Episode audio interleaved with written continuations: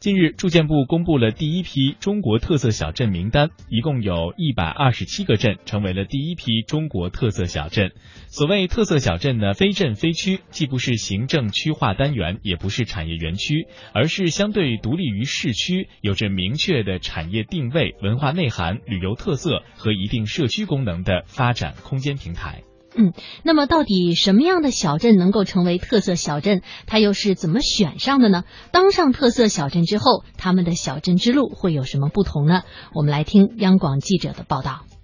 今年的特色小镇推荐，首先是根据各省区市的经济规模、建制镇数量、近年来小城镇建设工作及省级支持政策情况，确定一个推荐数量。今年全国的推荐数量一共是一百五十九个，当中浙江省最多，有十个。最终首批认定了一百二十七个，要想被推荐成为候选小镇，要有哪些条件呢？从它的名称“特色小镇”就能破题。住建部村镇司副司长王旭东，那么它首先要有一个特色的资源，它有可能是，比如说风景名胜，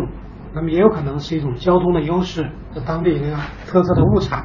或者一个当地一个一个集贸市场，也有可能当地有一所知名的中学。按照推荐程序，候选特色小镇近五年应无重大安全生产事故、无重大环境污染、无重大生态破坏、无重大群体性社会事件、无历史文化遗存破坏现象。不过，光达到这些要求可不够。特色小镇应该是什么样子？住建部村镇司小城镇建设处处长林兰兰表示。特色小镇要有特色鲜明的产业形态、和谐宜居的美丽环境、彰显特色的传统文化、便捷完善的设施服务和充满活力的体制机制，要防止千镇一面。那特色鲜明的产业形态里面呢，主要是产业定位要精准，战略新兴产业、传统产业、现代农业等等，这些都可以。要向微笑曲线的两端延伸，就是研发和营销。